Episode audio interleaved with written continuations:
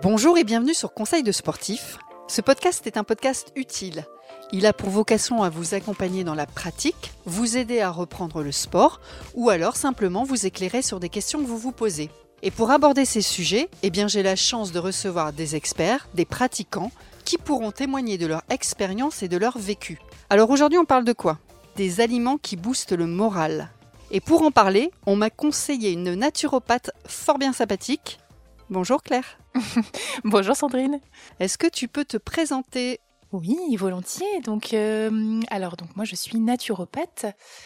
Euh, je suis installée en cabinet, donc j'accompagne. euh, voilà, le cœur de mon métier, c'est vraiment d'accompagner les gens dans cette euh, dans cette médecine traditionnelle. Donc moi, je viens, je suis une pure ch'ti, donc j'ai un cabinet en métropole lilloise et un cabinet dans le Pas-de-Calais à Béthune. Voilà, donc ça c'est le cœur de mon activité. Puis après, je propose aussi d'autres choses, euh, type des ateliers euh, thématiques, des ateliers de cuisine, des choses comme ça pour essayer de, de transmettre aussi euh, autrement, on va dire, les, les conseils que je peux être amenée à prodiguer en cabinet. Dis-moi, tu es plutôt thé ou café? Plutôt thé. Mer ou montagne?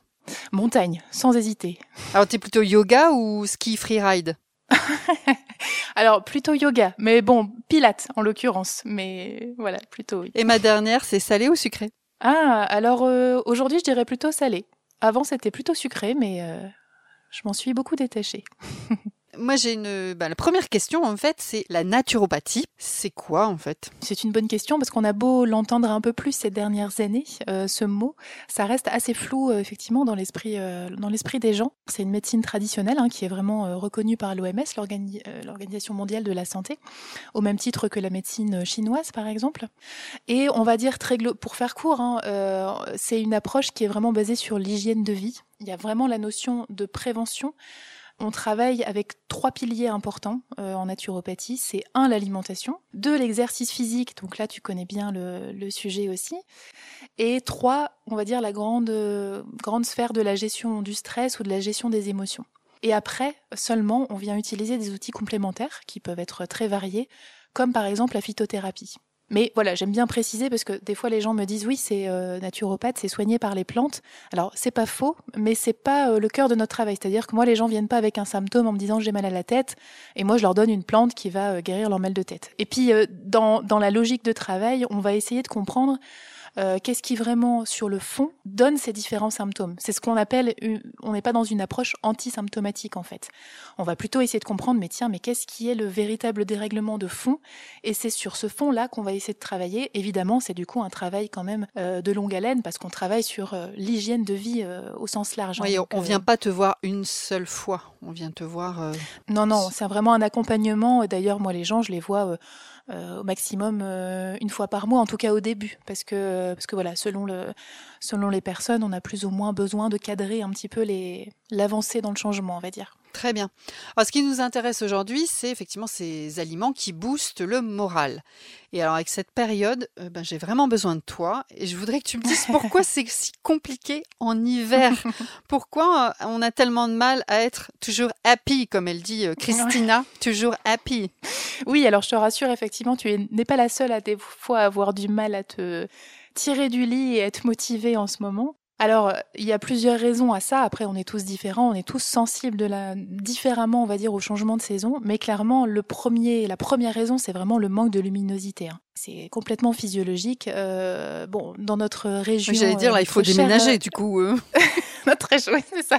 Bon après, euh, bon malgré tout, c'est quelque chose d'assez, euh, d'assez. Alors sauf dans les pays tropicaux où on n'est pas du tout sur la même sais- saisonnalité, hein, mais euh, mais non, vraiment, c'est vrai que c'est ce manque de luminosité, ça va, ça va quand même beaucoup jouer. D'ailleurs, on, parle très clairement de dépression euh, saisonnière, euh, qui montre bien que euh, il y a vraiment, euh, voilà, un lien entre cette saison et et le, bah, le côté moral. Après, il y a d'autres choses qui peuvent jouer. Hein. Euh, on fait peut-être un peu moins, ou en tout cas, on est un peu moins motivé à faire de, l'activité physique. En tout cas, peut-être moins en plein air. Euh, donc ça, ça va jouer aussi sur l'oxygénation, etc. Et puis, euh, puis voilà, globalement, on sait bien que là, ça commence la saison des, des pathologies hivernales, des petits virus qui traînent, etc. Donc forcément, les organismes, ils sont, ils peuvent être fragilisés. Et donc, bah voilà, quand on a eu par exemple un, petit virus, bah on sait bien qu'après euh, la période de convalescence, on peut avoir de la fatigue et cette fatigue, bah encore une fois, on peut pas dissocier euh, le corps et l'esprit. Hein, donc, euh, quand on est fatigué, en général, le moral, c'est pas non plus le top. donc voilà, c'est un ensemble de choses, on va dire. Et alors, du coup, l'alimentation dans tout ça? Oui, c'est vrai que c'est pas forcément la première chose à laquelle on pense, et pourtant, comme je disais euh, tout à l'heure, moi, c'est vraiment euh, la chose que je mets en tout premier dans les outils qu'on a en naturopathie, hein, c'est vraiment l'alimentation. C'est-à-dire que c'est vraiment, si on prend la métaphore de la maison, euh, qui serait notre équilibre global, l'alimentation, c'est ce qui va nous permettre d'avoir des fondations solides. donc il y a quand même un lien entre ce qu'on mange et, on va dire, la régulation de notre humeur et de nos émotions. Alors qu'est-ce que je fais? Je mange tous les aliments que j'adore Oui, alors faut se méfier de ce que notre corps peut nous envoyer comme signal. on va dire que les petits gâteaux, euh, le, sucre, etc., c'est pas forcément. Alors, ça peut nous faire du bien sur le moment, hein, euh, mais on va dire qu'à long terme, c'est pas forcément le, meilleur, euh, le meilleur allié. Mais voilà, on va dire que c'est un peu, c'est assez global en fait. Hein, le, comment dire, le lien entre l'assiette et, et, nos émotions. Mais alors sans rentrer dans, des explications trop euh, scientifiques, euh, voilà, trop scientifiques et trop euh, barbantes, hein, il faut quand même savoir que les émotions, c'est c'est une histoire de chimie. On peut quand même parler d'une espèce de chimie des émotions. Pourquoi? Parce que en fait, notre humeur et nos émotions sont vraiment régulées par une toute une chaîne métabolique de ce qu'on appelle des neurotransmetteurs. Ouh là là là là là, il va falloir. Ça y est, premier mot qui. Alors il y a métabolique. neurotransmetteur, s'il te plaît, tu peux. Alors, neuro, alors neurotransmetteur, on parle aussi de neuromédiateur. Alors, c'est vraiment simple. Hein. Il faut se dire que les neurotransmetteurs, c'est vraiment des petits messagers, comme des petits, euh, des petits postiers, qui envoient des petits messages entre les neurones. Donc, euh, voilà, on faut vraiment les visualiser de, de cette façon-là. Alors en général, on connaît les noms, hein, euh, mais je vais évoquer les deux grands neurotransmetteurs qui sont en lien avec notre humeur et avec nos émotions. C'est la dopamine, D'accord. Et la sérotonine. Alors la dopamine, c'est facile. Si on n'a pas de problème de dopamine, eh ben le matin, on se lève de son lit, on est au taquet, on se dit youpla boum, j'attaque ma journée et euh, voilà, je suis motivée, j'ai de l'entrain, etc. Ce, matin, ce matin je pense que j'avais pas de dopamine. De dopamine. Un petit manque de ce matin, je ne sais pas pourquoi elle n'était pas présente. bah voilà, si ce matin t'étais pas en mode youpla boum, c'est qu'effectivement la dopamine, elle était encore couchée, à mon avis. D'accord. Donc voilà, ça c'est la dopamine. Et après, donc évidemment, elle est, elle est, euh, elle est euh, sécrétée le matin. Hein. Et après, on a la sérotonine. On va dire alors la sérotonine, c'est clairement c'est l'hormone du bonheur. Alors elle a d'autres fonctions, elle va avoir une, un rôle aussi dans le sommeil, dans la régulation de l'appétit, etc. Mais sur le sujet qui nous concerne, c'est vraiment l'hormone du, bonheur. Alors je sais que c'est pas très, euh, euh, pas forcément très chouette de se dire que on est, euh, on est que de la chimie finalement, mais euh, il faut pas l'oublier quand même, hein. parce que du coup le rapport avec l'alimentation, c'est que bah, c'est comme tout ce qu'on fabrique dans le corps, ces neurotransmetteurs, ils se fabriquent pas tout seuls. Donc c'est vraiment comme, comme la métaphore d'un Lego. Hein. Euh, en fait, on mange pour avoir des petites briques euh, qui vont nous permettre à fabriquer différents Legos. Et donc tous ces micronutriments, eh ben, c'est des choses qu'on doit trouver dans l'alimentation. Ce serait quoi les aliments ou les familles d'aliments euh, qui peuvent euh, effectivement booster cette dopamine ou sérotonine? Je le dis bien, hein, c'est sérotonine? Oui, c'est ça, tout à fait. Ouais, sérotonine. Alors, bon, évidemment, il n'y a pas de. Ça serait, ça serait bien. J'aimerais beaucoup avoir un aliment miracle pour avoir un, voilà, un moral qui est au taquet tout le temps, etc. C'est évidemment un peu plus euh, complexe et surtout un peu plus global que ça. Alors, sans, pareil, sans rentrer dans le détail de toutes les études qui ont été faites, il y a quand même euh, beaucoup de scientifiques qui se sont penchés sur le lien entre euh, vraiment les syndromes dépressifs et on va dire les modèles alimentaires. Et comme sur beaucoup de sujets, il y a deux grands modèles alimentaires qui, euh, qui ressortent et qui seraient en lien avec, euh, voilà, on va dire une humeur beaucoup mieux équilibrée. Donc le premier, c'est le fameux régime méditerranéen ou régime crétois, ah selon la façon dont on le décrit. Donc voilà, celui-là, il est, il est en général assez bien connu, hein, basé sur vraiment une consommation de, végétaux importants, des fruits, des légumes frais, euh, évidemment la fameuse huile d'olive et des poissons, euh, poissons frais, etc.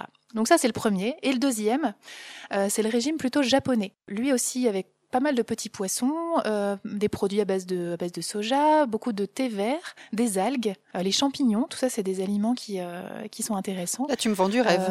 ah oui, ça donne envie. Hein. Un petit côté exotique en plus. les algues. Ah oui, non, c'était ironique en fait.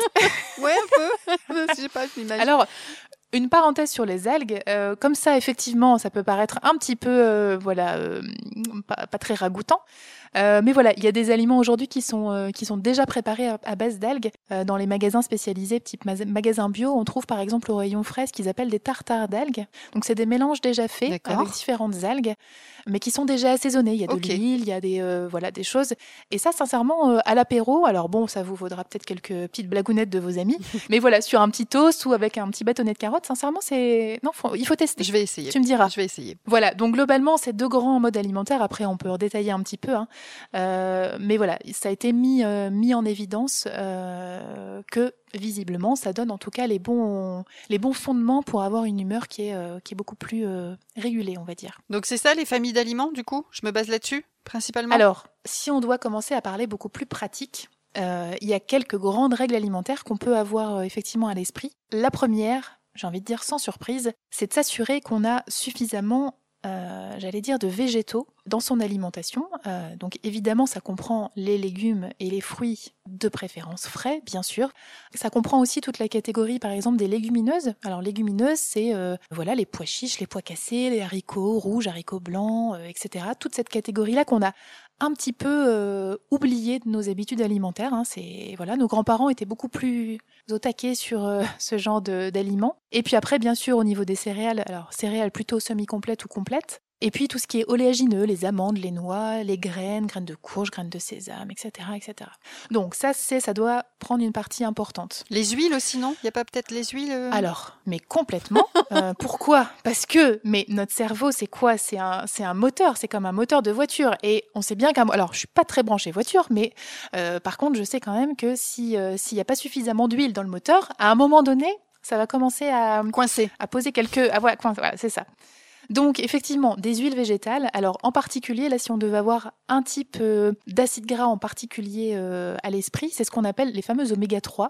Donc les oméga 3, c'est un type d'acide gras qu'on peut retrouver dans l'alimentation et ça fait partie de ce qu'on appelle les acides gras insaturés. Alors, où est-ce qu'on les trouve, ces fameux oméga 3 euh, le problème, c'est qu'ils sont assez rares dans l'alimentation. Donc, alors la première chose où on va les trouver, c'est dans les petits poissons gras. Enfin, les poissons gras en général. Oui, j'allais te demander pourquoi petits? Alors oui, parce que du coup, j'ai euh, anticipé ce que j'allais dire après, c'est que dans les poissons gras, donc tous les poissons gras, le saumon, le thon, les sardines, le maquereau, etc. Sauf que ça c'est un autre problème, mais on va dire que on conseille plutôt les petits poissons gras parce que euh, bon, ça ça fait partie des choses sur lesquelles on n'a pas malheureusement de pouvoir, c'est que les océans sont relativement pollués et les poissons aussi. Et donc plus le poisson est gros, plus il va avoir tendance à concentrer euh, notamment les métaux lourds. Ah, okay. Donc plutôt les voilà, les sardines, les maquereaux, euh, la truite, le hareng, hein, donc c'est la région du hareng. Donc, euh, si on aime ça, on peut vraiment, euh, on peut vraiment en manger. donc ça, et après évidemment dans les végétaux, on en trouve aussi. C'est-à-dire que dans certaines huiles végétales, alors faut vraiment bien s'assurer qu'elles sont de première pression à froid, et on va trouver des oméga 3. Alors dans l'huile de colza, dans l'huile de noix par exemple, dans l'huile de lin, dans l'huile de chanvre. Ça, c'est des choses qu'on va trouver. Pareil, en magasin bio, on a quand même un peu plus de, de choix. Alors, c'est vraiment des huiles qu'il faut pas du tout utiliser en cuisson. C'est des huiles qu'on rajoute dans l'assiette, euh, vraiment crues. Et ces huiles-là, on les garde au frigo. Ah, absolument. Ah, on les garde au frigo. D'accord. Ah, je ne savais pas. Ouais, ouais, ouais. Il faut vraiment se dire, les oméga 3, ils sont super fragiles. Donc, ils vont très, très vite s'oxyder à la lumière et à la chaleur. Donc, mais à l'abri de, à l'abri de la lumière, euh, mais sans être trop frais, c'est pas valable? Alors, ça, bah, le problème, c'est que ça risque de s'oxyder quand même beaucoup plus vite. Et on va dire que plus l'huile, elle va être concentrée en oméga 3, type euh, une huile de lin. D'ailleurs, c'est vendu qu'en petites bouteilles opaques. Mmh. Euh, Une huile de lin, euh, une fois que c'est ouvert, alors, il faut absolument la garder au frigo et il faut vraiment la consommer dans le mois qui suit. Sinon, après, c'est euh, c'est bah, dommage. Okay. On consomme des, des acides Donc acheter des plus petits contenants aussi peut-être. Ouais, tout à fait, tout à fait. Et pas trop d'huile en même temps non plus. Plutôt faire un roulement en fait. J'allais dire varier, ça doit être bien. Oui, les différentes huiles. Mm, ouais, ouais, tout à fait. Donc voilà, des quelques aliments, on peut trouver des oméga 3 dans les noix aussi. Hein, c'est là, je sais pas si tu as un noyer dans ton jardin ou quelqu'un qui en a. Non, mais j'ai un agriculteur pas très loin de chez moi qui vend ses noix. Ah bah oui, bah oui, c'est la c'est la pleine saison des noix. Donc les noix, euh, super, hein, c'est euh, c'est super riche en oméga 3, les graines de lin, les graines de sésame, euh, voilà, tout ça c'est des choses dans lesquelles on peut retrouver des, des oméga 3. Parfait. Et puis si je devais faire peut-être un dernier euh, euh, focus sur un nutriment vraiment important, c'est le fameux magnésium. Le chocolat. ah oui. Alors oui, le chocolat contient du magnésium, tout à fait. Euh, si tant est que ce soit un chocolat noir ou voilà, où on a vraiment un taux de cacao. Mais voilà, le magnésium, alors on pourrait en parler longuement. Euh, parce qu'il a vraiment, euh, il intervient dans plus de 300 réactions euh, métaboliques du corps, donc c'est dire à quel point il est important. Et c'est peut-être bien l'une des carences les plus communes des Français, mais certainement pas que les Français. On est tous quasiment carencés en magnésium. Si on manque de magnésium, alors pareil, quand on manque de magnésium, on peut avoir plein de signes différents. Hein. On peut être un peu plus énervé, un peu plus irritable. Nervosité, fatigue. Oui, des troubles du sommeil et aussi des pensées négatives. Donc alors, en dehors du chocolat, parce que c'est bien beau le chocolat, mais euh, si on veut trouver tous nos apports dans le chocolat, on risque de faire une petite crise de foie. Donc on les trouve aussi, euh, bah, je parlais tout à l'heure des oléagineux, hein, les amandes, les noix, euh, noix de cajou, etc. Tout ça, c'est des aliments qui sont quand même relativement riches en minéraux, dont le magnésium. Vous allez bien sûr en retrouver aussi dans les céréales complètes ou semi-complètes et les légumineuses dont on parlait tout à l'heure. Alors on en trouve aussi, euh, on y pense peut-être un peu moins, mais euh, tous les légumes qui ont des feuilles vert foncé. Pourquoi? Parce que ça contient de la chlorophylle et que la chlorophylle contient du magnésium. Les épinards? Euh, Exactement, c'est le parfait exemple. Les épinards, donc épinards frais. voilà, épinards frais, à peine cuits quelques minutes, ça suffit. Euh, voilà, ça c'est une bonne, euh, un bon apport aussi. Alors je te remercie Claire pour ce focus sur les aliments qui boostent le moral, les aliments anti-fatigue, on pourrait dire aussi peut-être. Je vous propose que l'on se retrouve dans un second épisode. Et oui, Claire a encore beaucoup de choses à nous dire. Et dans ce second épisode, eh bien, on va balayer une journée type avec les règles à respecter. À tout de suite Claire.